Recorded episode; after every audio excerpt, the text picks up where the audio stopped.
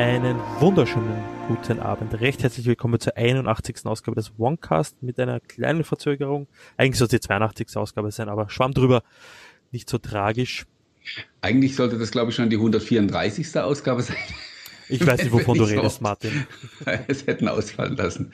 Ähm, ja, das ist ein bisschen immer blöd mit den wechselnden Setups, weil man jedes Mal sein Audio richten muss. Aber zumindest bin ich bei dem Mikrofon jetzt draufgekommen, dass ich die letzten zwei Folgen, mit denen ich die aufgenommen habe, einfach in die falsche Seite des Mikros gesprochen habe. Und jetzt aber soll es ein bisschen Einmal mit Profis arbeiten. Nee, weißt du. Ja. Ähm, dafür, dass die letzte Sendung ausgefallen ist, haben wir heute umso mehr Themen voller geballte Themenpower. Ähm, Jetzt haben wir uns entscheiden müssen, worüber wir heute mit euch sprechen, aber ich glaube, in allerersten Teil der Sendung werden wir über etwas ganz Heißes reden. Heiß, heiß. Martin, zu deiner Linken, glaube ich, ist das Ganze. Zu meiner Linken ist was? Das Surface Pro X. Achso, äh, nee, das, das liegt da, ähm, das liegt da noch hinter mir. Moment. Ich bin wieder ich bin wieder so toll vorbereitet wie immer. So. Das wäre ja nicht der Onecast. Jetzt ist es da. Ja. Ähm, du hattest das Dom jetzt einige Tage. Reden? Ja, aber gerne doch. Ja. Ähm, also, wo fangen wir denn an? Also das äh, Gerät hatte ja wirklich, wie soll man sagen, ja ein bisschen einen schlechten Start. Ne? Ähm, die, die ersten Reviews, die aus, aus USA kamen von den Leuten, die es da getestet haben, die waren ja nicht so pralle. Mhm. Und haben auch tatsächlich mir persönlich fast schon so ein bisschen die Lust verdorben auf dieses, äh, auf das Gerät. Ich war sogar, ich war so frustriert einmal, dass ich gedacht habe, ach, ich jetzt storniere ich meine Vorbestellung. Ich, ich, ich ärgere mich gar nicht, gar nicht rum damit, weil ich auch gedacht habe, wenn es dann mal da ist, dann, äh, dann kenne ich mich zu gut, dann kann ich mich doch wieder nicht davon trennen und dann behalte ich das und dann äh, in einem Jahr oder so ärgere ich mich dann wieder und denke, ach verdammt, jetzt habe ich da wieder mein, mein, mein Geld ähm, den in den Rachen geschmissen. Ich bin froh, dass ich äh, nicht storniert habe, dass ich es jetzt da habe, obwohl ich das, das möchte ich auch gleich hinterher schieben, ich nach jetzigem Stand der Dinge davon ausgehe, dass ich es nicht behalten werde. Warum? Das muss ich ganz klar sagen. Ähm, wo fangen wir an? Wir fangen trotzdem mal mit dem Positiven an. Das Gerät hat quasi in allen Belangen meine Erwartungen übererfüllt. Ähm, wir haben in diesen Reviews was gelesen von extrem schlechter Performance und von schlechter Akkulaufzeit. Und ich habe ja einfach mal mein persönliches Set an Applikationen auf dem Surface Pro X installiert. Das ist ja doch einigermaßen eine Menge. Ich mag die jetzt nicht im Detail alle aufzählen. Es gibt einen Artikel auf Dr. Windows, wo ich sie alle aufgelistet habe, aber ähm, so mal im Wesentlichen war das äh, Office natürlich, dann ähm, Microsoft Teams habe ich drauf, äh, Snagit, also die, die äh, Screenshot-Software, ja, und dann halt eben so WinSCP, Notepad und, und so ein paar, paar Tools halt, die ich bei mir dann so hm, auf dem, auch auf meinen mobilen Arbeitsgeräten ebenso standardmäßig drauf habe. Total Commander habe ich jetzt hier in der Liste noch vergessen. Und damit habe ich dann einfach mal so durchexerziert, mal durchgeklickt, gestartet und so. Und ich war von der Performance eigentlich eher angetan. Also man muss allerdings eins noch dazu sagen, all die Leute, die in den, die die, die Reviews in USA gemacht haben, mhm. die hatten alle noch nicht die äh, native ARM-Version von dem neuen Microsoft Edge. Der kam ja erst kurz danach. Da kam ja erst letzte Woche oder so raus. Also und der konnte ich natürlich hier konnte ich hier gleich loslegen. Und das ist tatsächlich ein Riesenunterschied. Okay. Also ich habe die Edge Beta drauf, die ja dann äh, durch die Emulation läuft, und die Canary-Version, die nativ ARM ist. Und das sind wirklich Welten dazwischen von der, von der Performance und auch dann von der, vom Verbrauch, also von, von, der, von der Akkulaufzeit. Äh, das hat natürlich ja, die, den Gesamteindruck, weil man kennst das selber, wenn du halt, wenn du so an so einem Office-Tag bist du ja 70 Prozent der Zeit mindestens im Browser. Ja. Und wenn du da halt nichts Vernünftiges hast, dann zieht dir das die, die gesamte Experience vor dem Gerät nach unten. Und ähm, da kann man natürlich fragen, A, warum hatten die den Edge in, in, einer nativen Version nicht rechtzeitig fertig? Und B, warum geben die Geräte vorab an Tester raus, äh, wo sie doch genau wissen, dass, äh, ja, dass da noch ein entscheidender Mangel äh, besteht, äh, nämlich, nämlich beim Browser der aber gelöst wird. Das ist das, da hat man sich, glaube ich, da haben sie sich auch wirklich selbst ein Ei gelegt. Ja, oder sie haben das einfach unterschätzt und haben nicht erwartet, dass die Leute das Gerät deswegen dann so zerreißen. Und wie gesagt, äh, performancemäßig top. Ich habe ja auch einen Test gemacht und zwar äh, behauptet ja Microsoft oder Qualcomm hat gesagt, dass dieser Snapdragon 8CX eine vergleichbare Performance hat wie ein Intel Core i5 der achten Generation. Mhm. Und wenn ich dann, ich habe dann Surface Laptop 2 daneben gestellt, das hat ja genau diese CPU drin und habe dann auch echt mal so Vergleichstests gemacht und alles, was alles, was so an, an normalen Apps, was auch nativ auf dem Surface Pro X läuft, äh, war von der Performance her vergleichbar. Also auch da gibt es einen ausführlichen Artikel auf Dr. Windows, wo ich das ähm, alles so verglichen habe.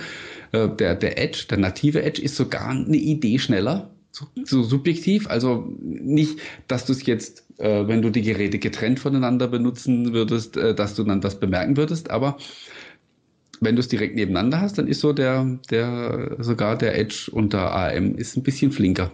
Sogar. Also das ist, äh, das hat mich dann durchaus beeindruckt. Also dieses Versprechen von der, äh, von der Performance das wird an der, an der Stelle tatsächlich eingelöst, sofern du eine native App verwendest.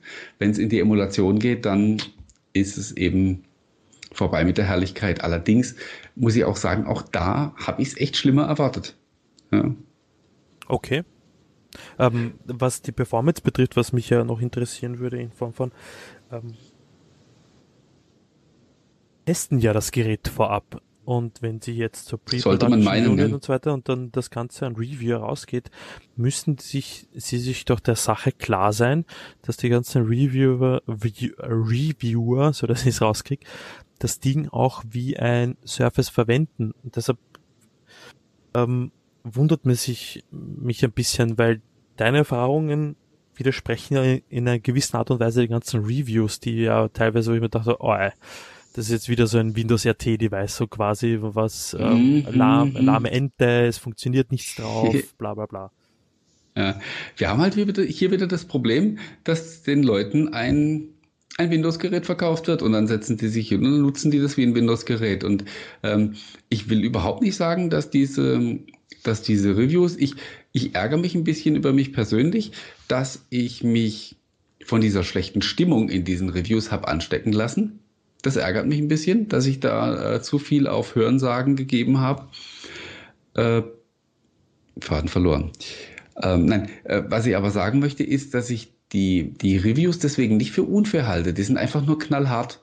Ja, also wir müssen ja auch mal auf den Preis gucken. Also ich habe für, für mein Surface Pro X mit Typecover, mit Stift äh, knapp 1600 Euro bezahlt. Das ist richtig Asche und dafür kriege ich nun mal hochleistungsfähige Windows Notebooks. Ja, das ist ja, eine Hausnummer. Die ja. sind jetzt nicht so, die sind jetzt nicht so super schick und nicht so super dünn. Ähm, also es ist schon, das, das Gerät ist super sexy. Ja, also das, ähm, da muss man auch so ein bisschen, wie soll man sagen, echt aufpassen ständig, dass man nicht diesem Charme erliegt, ja. Äh, und sich davon sozusagen nicht von Äußerlichkeiten blenden lässt, das ist schon, es ist extrem dünn. Das, kann man jetzt wahrscheinlich hier in der Kamera, äh, kann man das ja, gar nicht so richtig rüberbringen.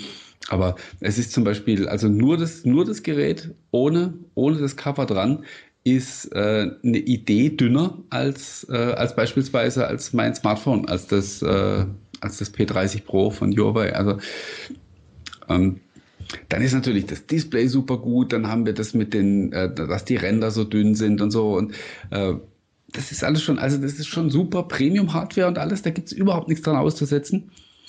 Aber ja, man guckt dann halt wieder auf den Preis und denkt ja, eh, da, dafür gibt's halt, dafür gibt's halt, ich hasse es selbst, die, die, diese Bezeichnung, aber zu sagen, dafür gibt's halt richtige Windows-Geräte.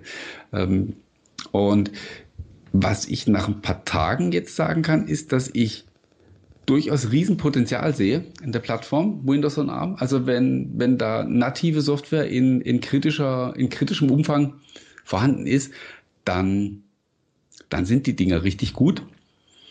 Aber da kommen wir halt wieder zu diesem alten Leiden, dass man ähm, ja, kennt von allen Dingen, die Microsoft in den letzten Jahren so versucht hat zu etablieren, wo sie die Entwickler dafür gebraucht haben.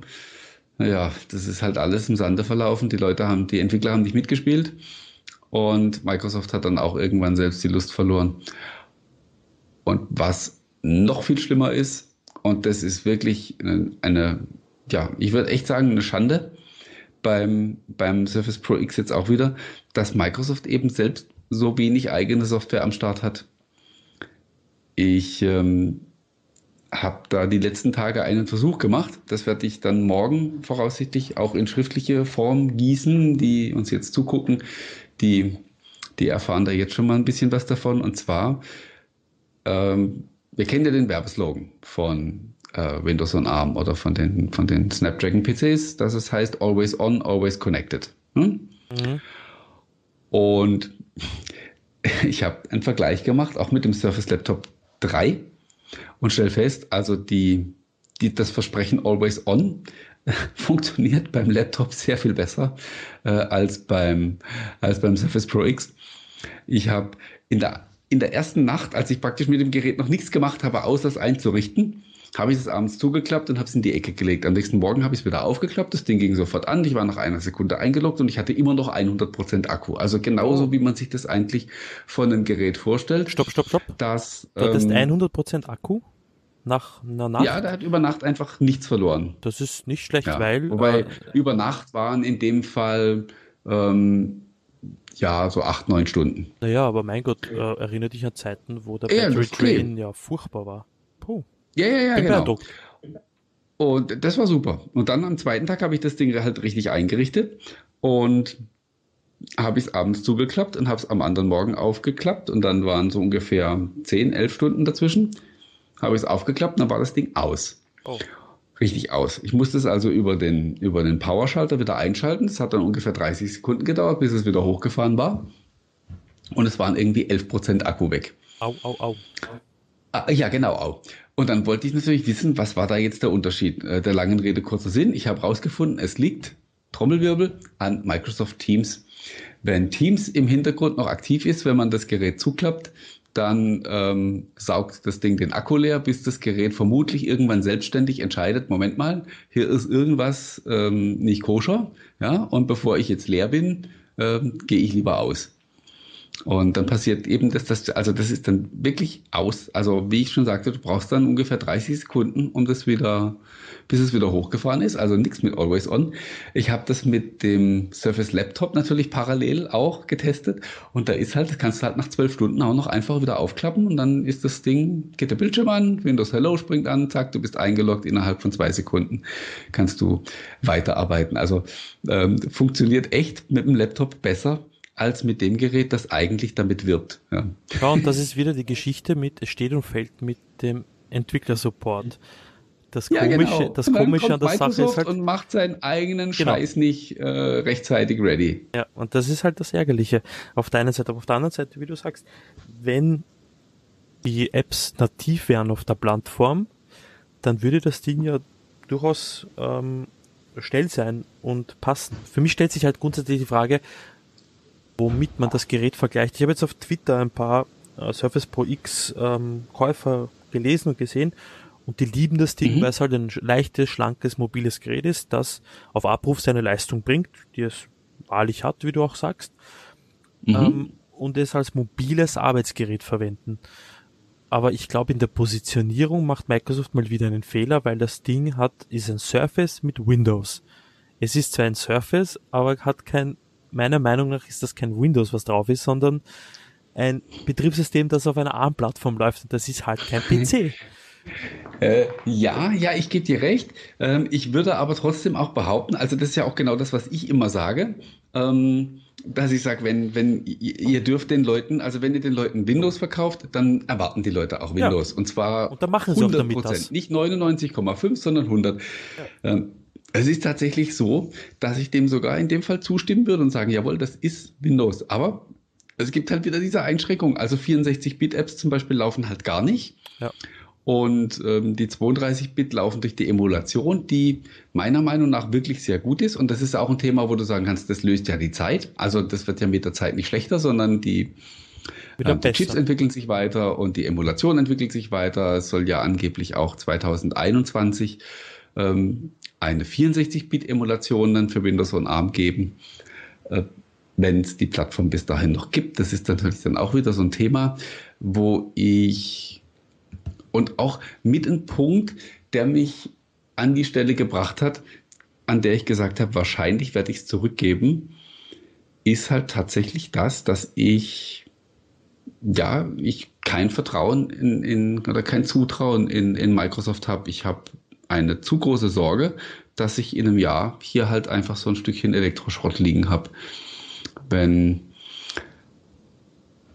wenn die Entwickler nicht drauf anspringen, wenn die Verkaufszahlen jetzt nicht so richtig passen, dann, ja, dann wissen wir, wie das bei Microsoft läuft. Dann stampfen die das ein, ohne Rücksicht auf Verluste, äh, auch ohne Rücksicht auf die Leute, die es gekauft haben, ja, und, äh, und beerdigen das Ding. Und äh, das ist halt ein Punkt, der mir einfach zu große Sorge bereitet und wo, ähm, ja, Microsoft eben zu oft in den letzten Jahren gezeigt hat, wie sie mit solchen Dingen umgehen. Und ja, mit diesem, mit diesem Vertrauensverlust müssen sie halt jetzt äh, einfach ein Stück weit leben. Und äh, also ich bin, ich bin schwer gespannt, wie, wie die Reise da weitergeht. Beziehungsweise es wird ja wohl demnächst, es gab neulich schon Gerüchte, äh, Qualcomm wird ja wohl demnächst den Snapdragon 865 vorstellen. Ja, jetzt im Dezember ist äh, immer die Pressekonferenz von Qualcomm, genau, ja. Ja. Und wenn die auf, wenn die in dem Zusammenhang keinen Nachfolger präsentieren für den 8CX, dann ist meiner Meinung nach die Messe schon gelesen wenn die, wenn die dann sagen, ja, so nach dem Motto, brauchen wir gar nicht, weil der 865 hat so viel Leistung, ähm, dass man gar keinen extra Chip braucht äh, oder irgend so was anderes, irgendeine andere blöde Begründung, dann, ähm, dann ist das Thema wahrscheinlich durch. Ich bin da, ich bin da gespannt. Ich, weil, weil, guck mal, äh, Qualcomm hat wie viel verkauft von dem 8CX? Also genau null Stück, wenn ich richtig gerechnet habe, weil es gibt nämlich kein einziges Gerät, wo der drin ist, äh, außer im Pro X, da ist diese modifizierte Variante drin. Mhm. Ähm, und ich hatte schon so ein, ich will es nicht Verschwörung nennen, aber ich hatte eben schon so, so einen spekulativen Gedanken, da ich gesagt vielleicht, vielleicht musste Microsoft dieses Gerät jetzt auch bringen, damit einfach überhaupt irgendjemand äh, bei Qualcomm ein bisschen Hardware einkauft, damit die nicht sofort äh, den Absprung machen. Und ähm, vielleicht hat man denen dann irgendwie gesagt, so komm, wir, wir nehmen euch eine großzügige Charge ab, die wir wahrscheinlich selber nie loswerden. Ähm, aber äh, und dafür dürfen wir die dann äh, selber labeln und dürfen das Ding halt Microsoft SQ1 nennen. Ja, ich, verstehe ja auf der einen Seite, weil äh, Qualcomm produziert ja hau hauptsächlich für Tablets und Smartphones, äh, hauptsächlich für Smartphones und da ist ja das Risiko für Qualcomm nicht gegeben. Du weißt, sie wissen, äh, Samsung wird ein paar abnehmen, Huawei nimmt ein, ah nein, Huawei nicht, ähm, Xiaomi nimmt ein paar ab, Oppo und Co. Und von denen verkaufen sie dreistellige Millionen äh, äh, mhm. Geräte oder zweistellige, ja aber und dafür müssen sie de facto nichts tun. Und bei einer Desktop-Variante von diesem Chip, der mehr Leistung aufnehmen darf und so weiter, muss ja noch einmal Entwicklungsschweiß investieren und gemeinsam einen Partner finden, der diese blöde Plattform, unter Anführungsstrichen, ähm, dann auch etabliert und dann den Mann oder die Frau bringt. Und mit all den Nachteilen, die das Ding auch hat. Heißt Entwicklungsaufwand mhm. von App-Entwicklern, bla bla bla. Also ich kann es auch verstehen, weil Microsoft sagt, hey, puh, wir haben es probiert, das hat uns tausende Mannstunden gekostet, um das Betriebssystem anzupassen, hier und da das zu machen. Wir haben es präsentiert, wurde nicht angenommen, wir stampfen es ein. So wie Netflix halt Serie nach zwei, drei Staffeln wieder einstellt, weil es niemand schaut. Ja, ähm, dann ist aber, also dafür wäre dann der Aufwand ja wirklich gewaltig gewesen. Ja. Das ist dann, was mich wieder so ein bisschen auf der anderen Seite wieder ein bisschen ins Zweifeln bringt. Ähm, ich meine, du weißt selber, es gibt zwei, es gibt zwei Gründe, äh, warum ein, ein, ein Produkt überlebt. Entweder es verdient Geld oder es ja. ist Strategie. Ja. Äh, eins, eins von beidem. Ja. Geld verdienen wird das Surface Pro X oder Windows on ARM Nein. mit hoher Wahrscheinlichkeit nicht. Würde mich überraschen, wenn die davon wirklich nennenswerte Stückzahlen verkaufen und unterm Strich damit richtig Geld verdienen. Ähm, und dann wird es nur noch an der Frage hängen, ist es Strategie? Wenn es Strategie ist, dann müsste eigentlich auch nächstes Jahr ein Nachfolger kommen, selbst wenn dieses Jahr nicht ein einziges Gerät verkauft wird, weil man sagt, man glaubt daran und man will diese Plattform pushen und man will sich eben auch dauerhaft aus dieser Abhängigkeit von Intel befreien. Das ist ein Punkt, an dem ich mir vorstellen könnte, dass Microsoft ähm, aus dem Grunde sagt, wir ziehen das durch, mindestens noch mal eine Generation weiter. Mhm. Aber klar, natürlich, ich meine, es ist ja auch, wenn es dann halt, wenn es dann halt nach zwei oder drei Jahren niemand gekauft hat, ich meine, dann, ja, was willst du denn dann machen? Dann hat der Kunde entschieden, dass das weg muss. Ja, dann, ähm, ja, dann bleibt dir ja nichts übrig, als das, äh, als wieder den Stecker zu ziehen. Ja, bei Surface RT gab es ja noch ein zweites, der Surface 2. Das stimmt. Da hat, das hat man nochmal probiert. Ähm, und direkt danach war Schluss. Ne? Ja, genau. äh, ich ich habe es gar nicht mehr so im, im, äh, im, die Historie gar nicht mehr so im, Aber im da sind die Vorzeichen beim, beim, beim Pro X oder bei Windows on ARM, 10 on ARM, oder wie immer das Ding Die Vorzeichen meiner Meinung nach aber ein bisschen andere, weil es halt ah, deutlich besser kompatibler also, ist mit. Eben, genau. Also es, es, ist tatsächlich viel mehr echtes Windows. Ähm, und wir müssten wahrscheinlich überhaupt nicht über irgendwelche Mängel oder so reden, wenn die Produkte halt irgendwie über den Preis kämen. Ne? Das ist, aber natürlich äh, kannst du auch nicht erwarten, dass, dass Microsoft so ein Ding jetzt hier für, für 600 Euro raushaut, nur weil sie die Plattform pushen wollen, weil dann machen sie sich halt auch das ganze Preisgefüge ähm, bei ihrem kompletten Surface-Line-Up kaputt. Das nicht nur das, sie verärgern auch, OEMs. Auch das noch, das, das kommt noch dazu, genau. Ja. Also sehr viele Fragezeichen, sehr viel Spannendes, wirklich sehr viel Positives, was mich, äh, was mich überrascht hat beim Pro X. Äh, äh, wenn wir nochmal so kurz zusammenfassen, bevor ich noch einen, einen wirklich äh, schrecklichen Kritikpunkt auspacken muss. Ähm, über Verarbeitung, so müssen wir ja eh nie reden. Ähm, äh, Hardware und so ist eh top.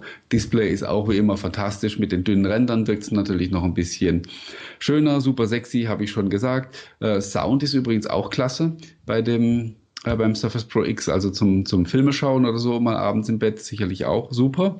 Ähm, ein Punkt, den ich aber wirklich extrem kritisieren muss, ähm, und das werde ich jetzt hier auch, ja, das ist unmöglich, das in der Kamera hier zu, zu präsentieren, mhm. ähm, dass, man das, dass man das vernünftig sehen kann.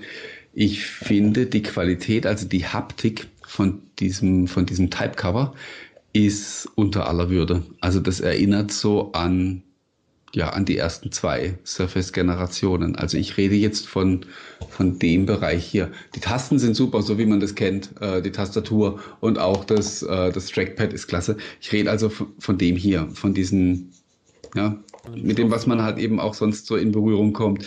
Da, wo bei dem normalen Signature Typecover ähm, der Alcantara-Bezug drauf ist, ja. den haben wir halt bei dem nur außen. Ja. Und das hier, hier innen ist irgendwie so ein, ja, so ein komisches Plastik oder ich habe keine Ahnung, was das für genau für ein Bezug ist. Es fühlt sich auf jeden Fall nicht sehr hochwertig an.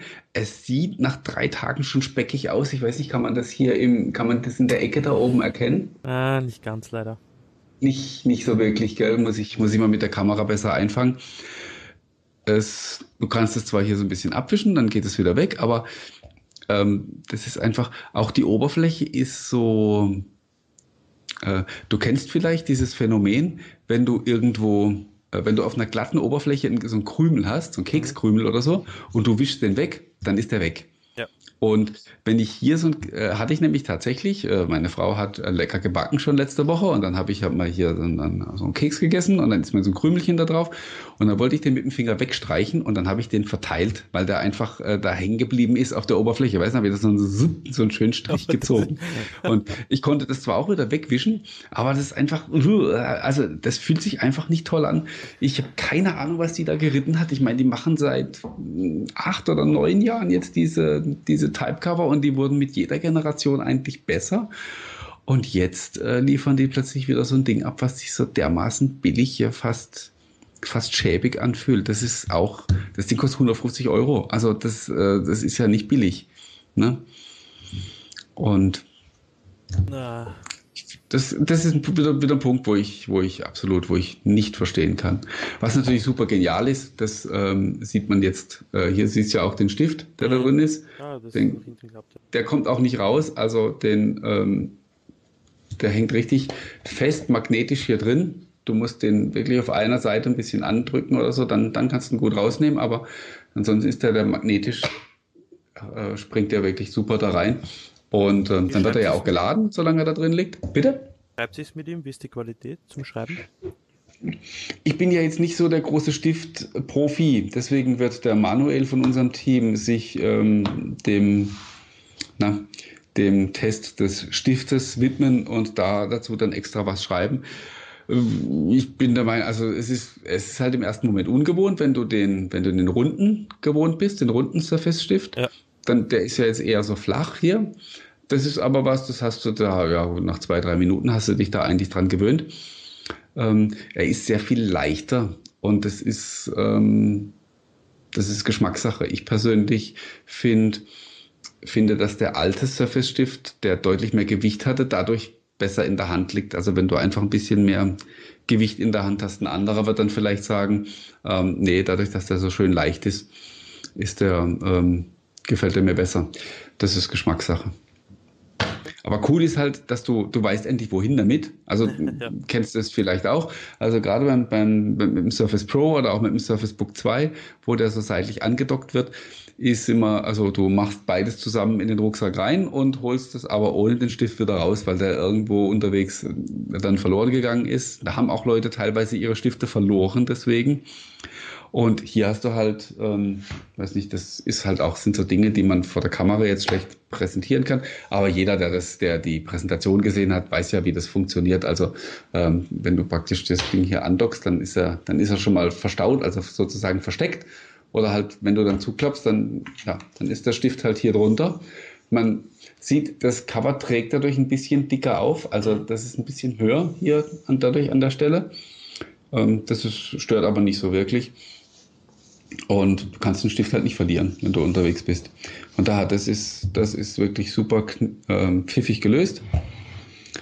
Und wie gesagt, keine Ahnung, was sie dazu getrieben hat, denn, äh, dieses komische Material zu verwenden. Ja, vielleicht ist es so ein warum. Hinweis dazu, dass ähm, man nicht so viel Aufwand in die Materialien stecken ja, wollte. glaube ich nicht. ja. Also dafür sind, dafür sind die, die Surface-Leute, also die Designer und, und Produktentwickler und so, ich glaube, dafür sind die viel zu ehrgeizig und viel zu verliebt in ihre Produkte, dass die, als dass die an so einer Stelle irgendwie schlampern würden. Ja, deshalb wundert es mich ja, dass dann das Cover dann doch qualitativ nicht an das des Surface Pro 7 mhm. rankommt. Ja, ja, absolutes, absolutes Rätsel. Ja, aber vielleicht gibt es einen Grund für. Das ist ein Gut. guter Übergang zum nächsten Thema. Einen Grund, wieso Microsoft das ähm, Project X Cloud Test ähm, Dingens nur in UK in Europa äh, gestartet hat, ist mir ein Rätsel. Jedenfalls habe ich mich ähm, angemeldet, dieses Ding zu testen. Mal wieder mit einer Lüge, dass ich in Großbritannien wohne und äh, hatte jetzt am Freitag. Das spielt aber überhaupt keine Rolle. Ich habe irgendwie, genau. also ich habe meine, ich habe meine Heimatpostleitzahl angegeben und aber egal, ja. äh, United States als Land ausgewählt. Ich hatte auch innerhalb von weniger als 24 Stunden hatte ich die, hatte ich die Einladung. Ah, also, sehr gut.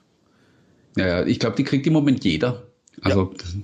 das ist auch gut so, weil ähm, ich konnte es eben testen. Ich habe auch einen Beitrag dazu geschrieben auf meinem Blog. Ähm, es war ein bisschen mühsam, weil ich mich mit dem VPN nach Großbritannien verbinden musste und deshalb die Verbindung nicht gerade die äh, schnellste war. Aber mein Eindruck, den ich vom Project X Cloud über mein ähm, Android-Gerät gewonnen habe, war ein sehr positiver, weil trotz eben dieser VPN-Verbindung hat sich das ähm, der Input-Lag von Controller zum Handy dann in die Cloud drauf de facto nicht als ein als ein Lag angefühlt und mhm. ähm, bei einem Spiel wie Formel 1 2018, glaube ich, ist das, was als Test bereit liegt, eine mehr als bemerkenswerte Sache. also ich war echt hin und weg, wie ich das, ich konnte sogar ein paar erfolgreiche Runden damit äh, drehen mit dem Controller und äh, ja, bis auf die kleinen Stotterer und Aussetzer eben aufgrund der schlechten Verbindung ähm, war ich absolut positiv überrascht. Was ich nicht testen konnte, war die, das Streaming von der Konsole aufs Smartphone, von unterwegs auch, weil damit das mhm. funktioniert, muss die Konsole auch in dem Fall in Großbritannien sein. Und ja, das ja, hätte das Ganze ein bisschen ja. mehr verkompliziert. Aber ähm, das kann von mir aus nicht früh genug starten. ja, so geht's mir auch. Ich ähm, habe keine Info drüber, wann das nach Deutschland kommt, aber es, äh, die Anzeichen sind wohl eher so, dass es eher früher als später ähm, nach Deutschland kommt. Also man, man darf sich durchaus Hoffnung machen, dass es irgendwie im Frühjahr oder so schon der Fall sein wird. Äh, die müssen halt ja nur überall äh, jetzt gerade diese ganzen, diese ganzen Datacenter hochziehen. Ne? Mhm. Und in Betrieb, dem, in Anführungsstrichen, mehr ist es ja nicht. Die Plattform als solche ist ja da und ähm, man hat schon durchaus ja auch den Eindruck, dass das Ganze sogar ein bisschen besser funktioniert, als Microsoft es selbst erwartet hatte, weil die, ähm, ja, ähm, haben jetzt innerhalb kurzer Zeit so, also auch einmal die, ähm, das also vom Umfang her, die sind ja wirklich nur mit ein paar Leuten gestartet, haben sich gar nicht getraut, äh, ganz allzu viele Leute auf einmal draufzulassen. Ja. Und jetzt mittlerweile habe ich schon den Eindruck, dass einfach jeder, der sich, der sich bewirbt, auch äh, die Einladung bekommt, äh, da mitmachen darf. Und ähm, dann haben sie ja natürlich vorletzte Woche da in London auf dem Event ja wirklich richtig fett abgeliefert, nochmal über an die 50 Games reingekippt. Das waren ja vorher nur vier. Oh. Äh, also ich weiß, ich hatte, ich hatte auch schon echt gelästert, weil die am Anfang so nach dem Motto, also nur, du kannst nur auf dem Android-Smartphone spielen, du hast nur vier Spiele zur Verfügung, dann ist es noch regional beschränkt. Da dachte ich, oh Gott, das ist ja, das ist ja eigentlich noch nicht mal, ähm, das ist ja eigentlich noch nicht mal eine Preview, das ist einfach nur irgendwie eine private Party mit, äh, mit paar wenigen Leuten. Und die sind da sehr defensiv rangegangen und geben jetzt richtig Gas und ich äh, denke schon, dass das auch im nächsten Jahr noch deutlich an Fahrt aufnehmen wird. Also einmal was die regionale Verfügbarkeit angeht und natürlich vor allen Dingen was den Content betrifft. Ich meine, die haben ja auch schon gesagt, ab nächstem Jahr wird dann der, also der Game Pass praktisch streambar sein. Das heißt, alles, was im, im, im Game Pass ist, ist dann auch in, in xCloud und das, äh, ja, und wenn du das Konsolenstreaming noch dazu nimmst, dann wird ja quasi Den jeder Titel, mhm. jeder Titel streamfähig. Das heißt, du hast dann Tausende von Games, die du, ähm, die du halt entweder auf dein Phone oder sonst wohin streamen kannst. Das ist mal, finde ich, eine Ansage. Ich meine, ich habe mir das jetzt ein bisschen auch noch angesehen, PlayStation bietet das ja seit der PS3, äh, Sony bietet das seit der PS3 an, PlayStation, äh, wie heißt Mach ich bin blöd. Now.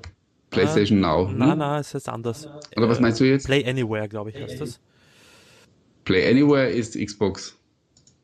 Ir äh, irgendwas, irgendwas von Play, keine Ahnung. Irgendwas. Aber und das Witzige ist hier, äh, Sony limitiert das in Form von, die Spieleentwickler müssen das aktiv freischalten und das Spiel quasi dafür ähm, da sieht man dann auf der Verpackung, da steht dann, hey, äh, du kannst das auch streamen. Und ja, äh, es ist nicht so prominent verfügbar.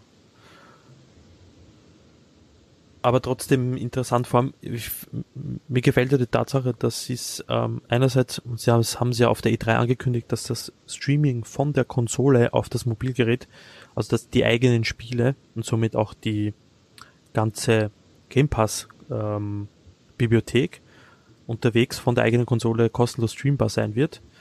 Und worauf ich jetzt aber auch spekuliere, ist, dass wenn man den Game Pass Ultimate abonniert hat, dass man hoffentlich auch vom Server vom Project X Cloud auch streamen kann, ohne mehr Kosten. Ähm, ja, das ist ja, das ist ja quasi schon, ähm, das ist schon angekündigt. Wirklich? Okay, und verschlafen. Ja, also, also äh, xCloud für PC ist nächstes Jahr angekündigt, was automatisch heißt, dass du den, ähm, dass du den gesamten Content, der im Game Pass verfügbar ist, ähm, und der, also ich verstehe das zumindest so, dass ähm, solange nicht das Gegenteil gesagt wird. Ich verstehe das so, dass äh, alles, was im Game Pass verfügbar ist und was es eigentlich nur auf der Konsole gibt, ähm, dass ich das dann auch auf dem PC streamen kann. Und ähm, da wird es für mich, da wird es für mich dahingehend vor allen Dingen interessant, dass ich in Zukunft einfach nicht mehr überlegen muss, auch bei einer Anschaffung von einem Spiel, für welche Plattform dass ich es kaufe. Play Anywhere war, war, war eine gute Idee diesbezüglich, dass ich eine, einen Titel auf der auf der Xbox kaufe und die dann auch auf dem PC zur Verfügung habe. Aber das funktioniert natürlich nur mit eigenen Titeln und vielleicht mit ein paar ausgewählten Partnern, die dieses Spiel mitmachen. Das wird zum Beispiel, was weiß ich, wird, wird EA mit, mit der FIFA-Reihe natürlich niemals äh, tun, ja, weil sie äh, weil ihnen dadurch Kohle für, äh, entgeht. Aber wenn das mal so ist, dass das ähm, dass eben alles, was du auf der Konsole besitzt, auch ähm, auf jedes Endgerät gestreamt werden kann, dann ist es tatsächlich so, dass du einfach nur noch auf der Xbox alles kaufen musst äh, und es dann überall verwenden kannst. Und dann ist es wieder ähm, auch ein Vorteil gegenüber, gegenüber Google, über die wir ja auch gleich noch reden werden, wo du halt einfach nur die Cloud-Plattform hast. Das heißt, da, da kaufst du ein Spiel, ohne es praktisch, ohne es jemals in die Hand nehmen zu können. Gut, kannst du bei einem Digitalkauf auf der, auf der Konsole natürlich auch nicht. Aber du hast halt immer die Möglichkeit, trotzdem lokal auf der Konsole zu spielen mhm. und musst nicht über die Cloud. Das heißt, die Cloud ist deine Zusatzoption. Und ein ganz entscheidender Punkt, der, der für mich, also der mich generell beim Thema Cloud Gaming begeistert, völlig egal, wer es ähm, tut, ist halt, dass wir uns nicht mehr über Speicherplatz unterhalten müssen. Also Absolut, äh, ja. jeder, jeder Hardcore-Konsolenzocker weiß, dass die Platte immer schnell voll wird. Ja, die meisten haben dann irgendwelche externen Festplatten noch dranhängen. Auch wenn du den Gaming-PC kaufst, der hat dann eine super schnelle SSD, die halt aber auch nicht irgendwie 8 Terabyte hat, sondern nur ein oder zwei, weil die Dinger halt auch immer noch sackteuer sind.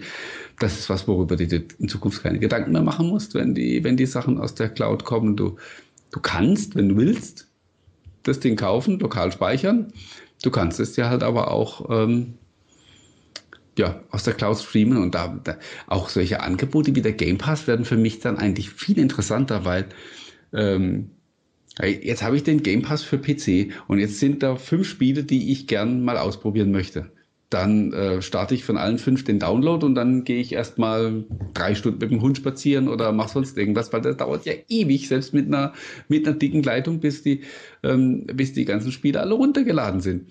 Und das ist einfach dann nicht mehr der Fall. Also du, äh, du kannst ja äh, durchzeppen wie durchs Fernsehprogramm, nachher durch die Spiele. Und das ist äh, ein Riesenvorteil, den ich beim, beim Cloud Gaming sehe und weswegen es für mich auch tatsächlich, selbst wenn ich einen dicken Gaming-PC da stehen habe, auch dann ähm, ist es interessant zu sagen, ich, äh, ich streame, weil ich halt eben, wie ich schon sagte, wie, wie durch, wie durch TV-Programme einfach durchswitchen kann und mal, ich probiere mal das aus, ich probiere mal jenes aus.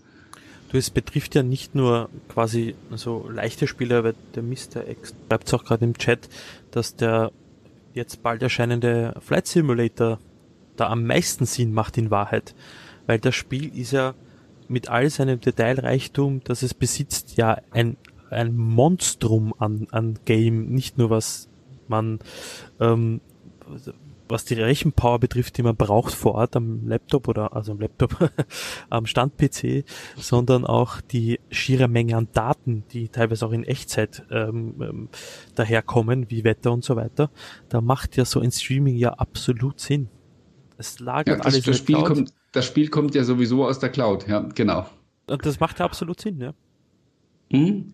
Und ich muss auch sagen, ich hatte auch so ein bisschen diese, diese emotionalen Vorbehalte. Weißt du, viele Leute, die, die sagen, ich kann mir das gar nicht vorstellen, dass ich äh, nur noch aus der Cloud streame, weil wenn ich nicht online bin, dann äh, kann ich nicht zocken oder äh, das Spiel gehört mir ja eigentlich gar nicht mehr, wenn derjenige, wenn der Anbieter die Plattform irgendwann mal abschalten sollte, dann ähm, ja, da kann ich ja nicht mehr spielen, obwohl ich mir das Spiel mal gekauft habe.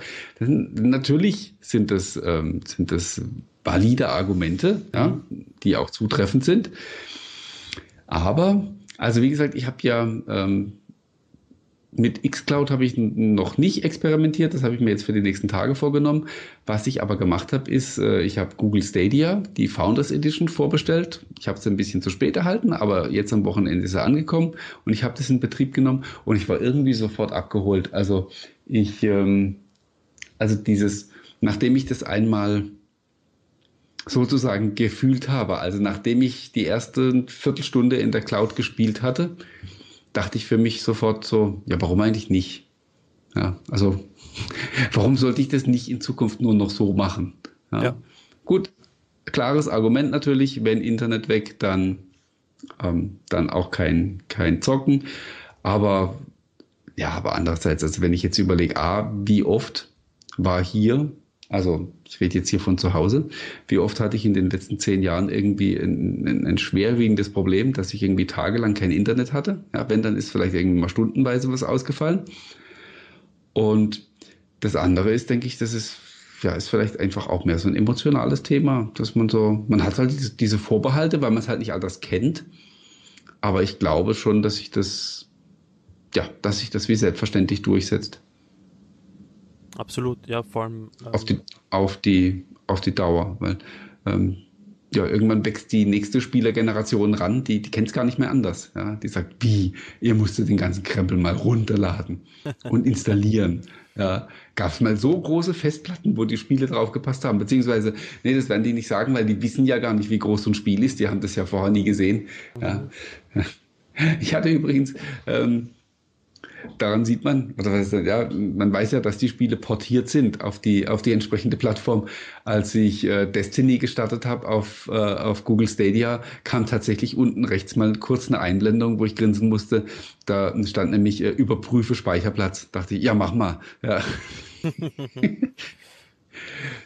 Ja, die Spiele kennen es ja. halt nicht anders in dem Fall, blöd gesagt. Ja, ja, eben. Ja, wenn die laufen halt auch auf irgendeinem Server, da kommt die, kommt die Meldung dann, aber hier, hier lokal äh, war ja gar nichts. Also meine Erfahrung mit, mit Stadia war technisch eigentlich auch okay.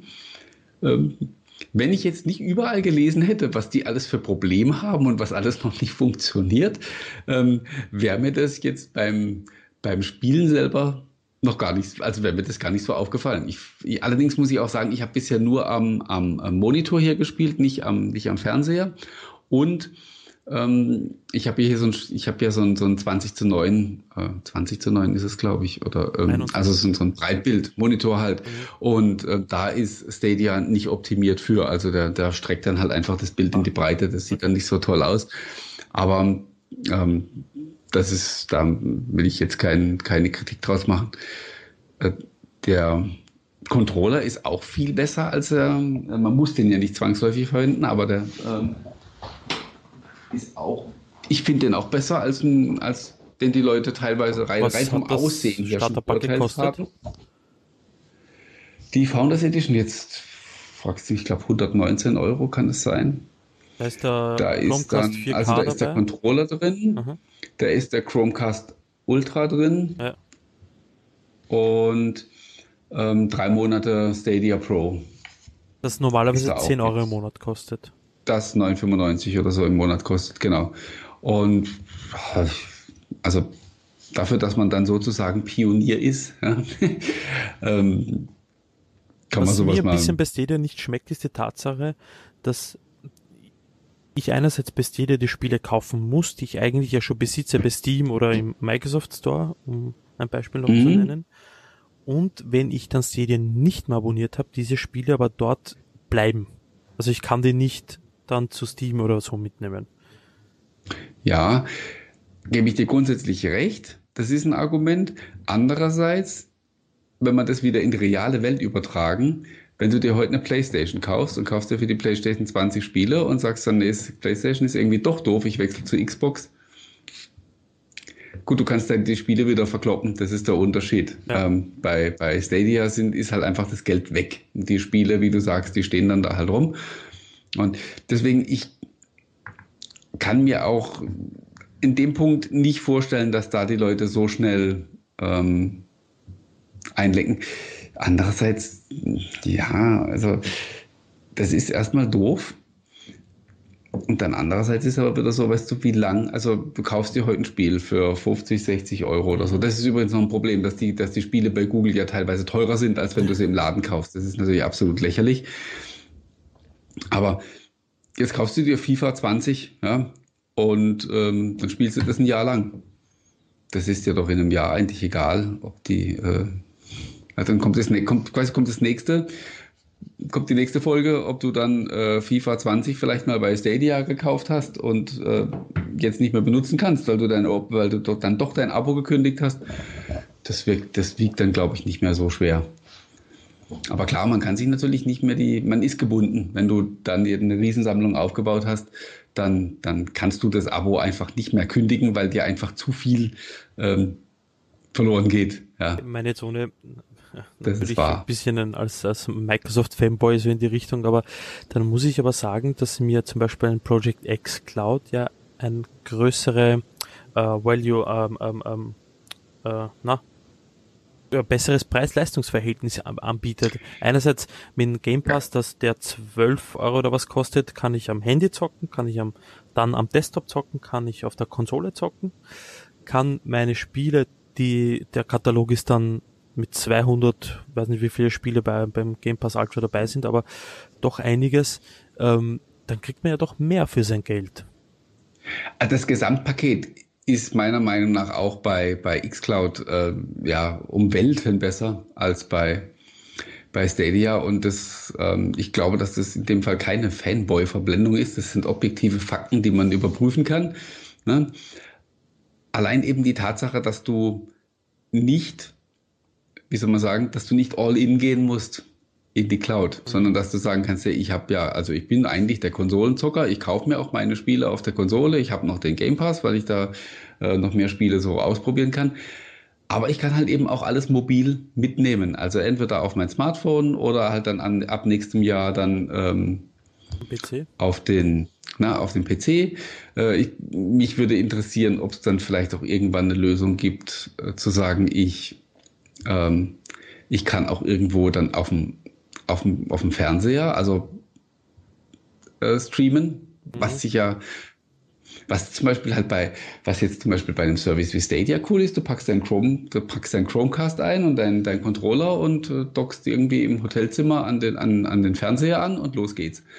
Das ist was, was mit, äh, wo xCloud im Moment noch keine Lösung für hat und wo sie eigentlich irgendwas bringen müssen.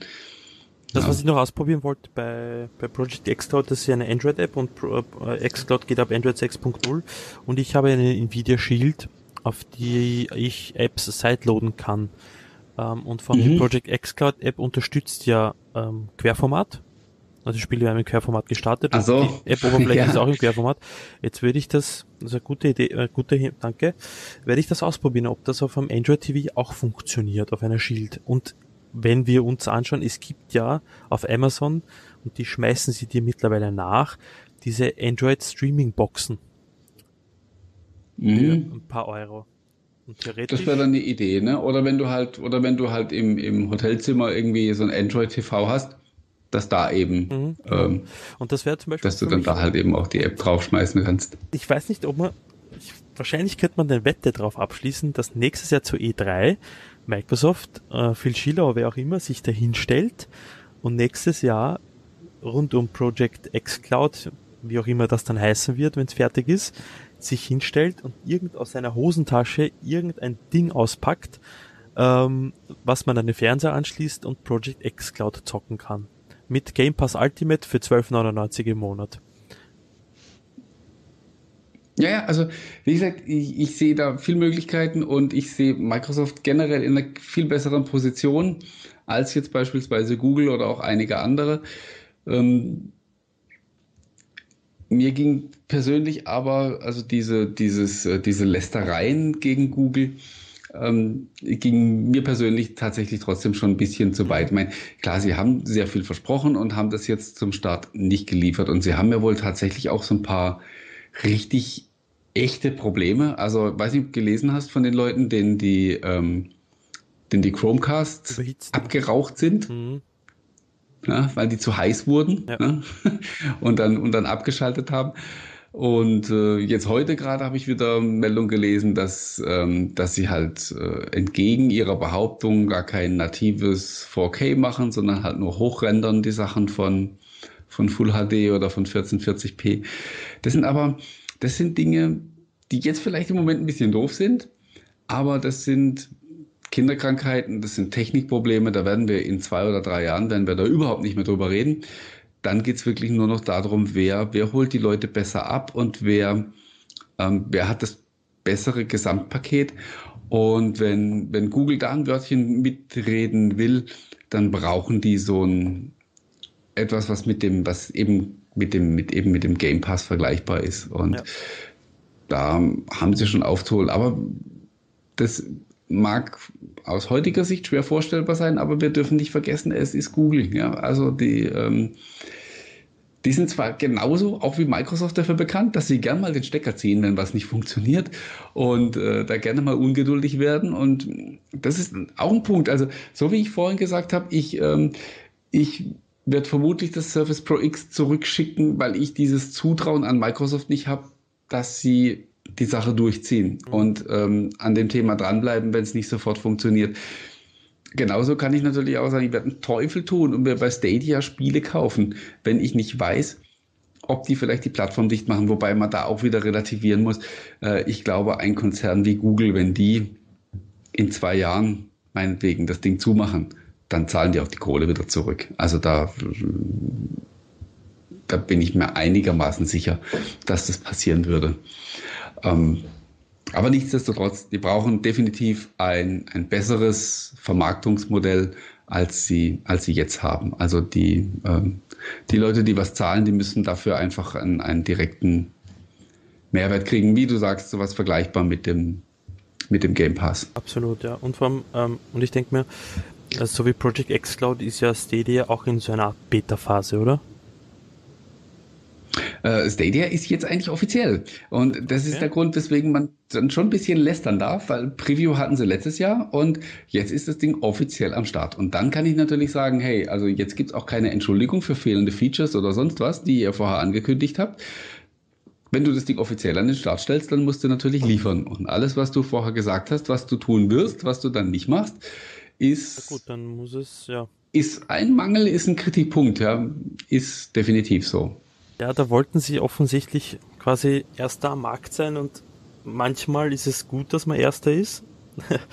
Aber in dem Fall ist es wahrscheinlich mit all diesen Kinderkrankheiten, die das Ding hat, und das ist ja logisch, dass, dass äh, wenn äh, vorher fünf Entwickler das testen, blöd gesagt, und dann auf einmal tausend Leute auf das Ding sich stürzen, dass da Dinge entstehen oder, oder an den, an, ans Tageslicht kommen, die man einfach in keiner Testumgebung der Welt ähm, äh, reproduzieren kann dann ist ja logisch, dass sowas passiert, ja. Aber deshalb ist es, ja, vielleicht hätten sie sich vielleicht in ein, zwei Monate noch Zeit lassen sollen. Ja, ich glaube tatsächlich auch, wie du sagst, die waren ein bisschen beseelt von dem Gedanken, wir müssen die Ersten sein und wir müssen, ähm, ja, wir müssen da in die Pole Position. Und dann hat man möglicherweise, ähm, als man die Präsentationen gemacht hat im Sommer und den Dienst vorgestellt, hat man wahrscheinlich so im Hintergrund gebetet und so, hoffentlich schaffen wir das auch noch alles bis zu dem, bis zu dem angekündigten Termin und hat es halt jetzt nicht hingekriegt. Also äh, den Vorwurf kann man ihnen machen, kann man ihnen machen. Sie haben da so ein bisschen eine Marketingblase ähm, geschaffen und haben dann Dinge nicht geliefert. Das ist, das sind Punkte, die sind zutreffend. Aber das ist äh, ein langes Rennen und das hat gerade erst begonnen. Richtig, ja. Und es wird nicht auf den ersten Metern entschieden ähm, man mag jetzt vielleicht so ein paar Leute ein bisschen enttäuscht haben, die halt jetzt auch die Early Adopter sind und, und, und das gleich ausprobieren wollen, aber im Großen und Ganzen, das, das wird sie langfristig nicht, nicht beeinträchtigen. Wie gesagt, die, die Probleme werden behoben werden.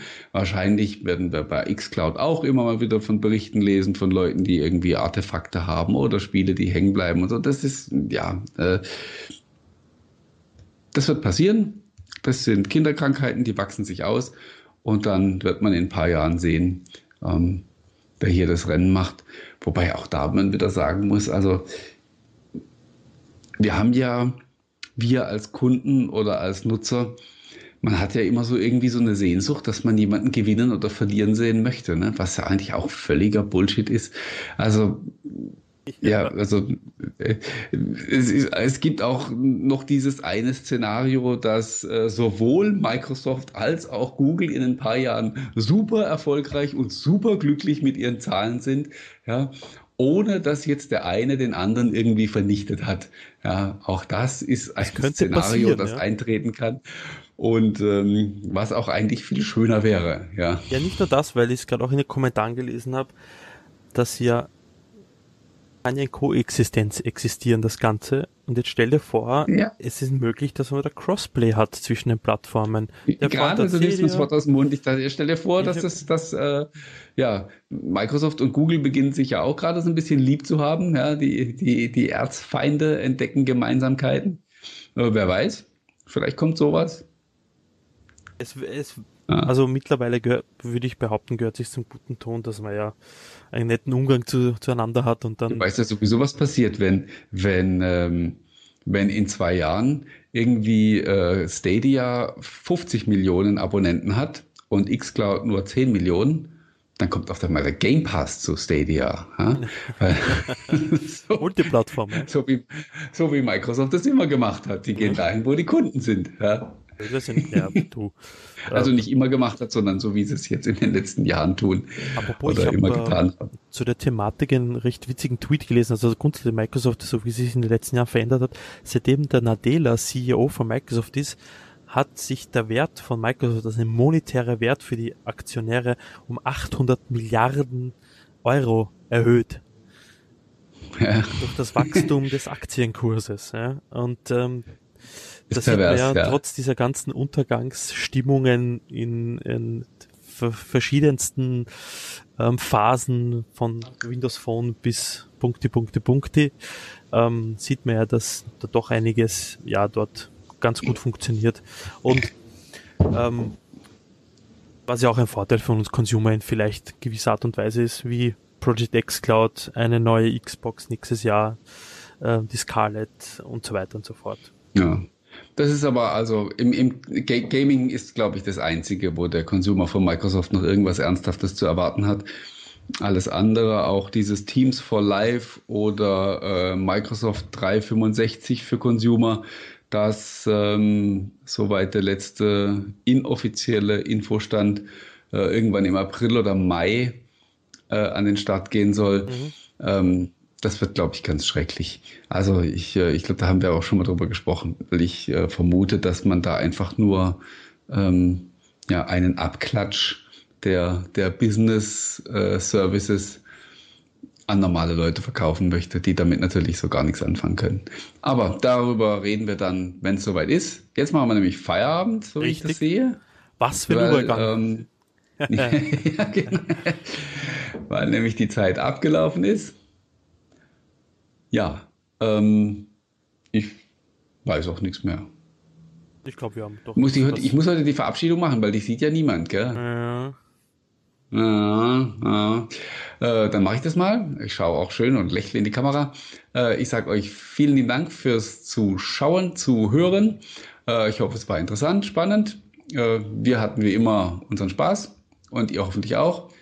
Ja, äh, euch noch einen schönen Abend. Marian, dir noch einen schönen Abend.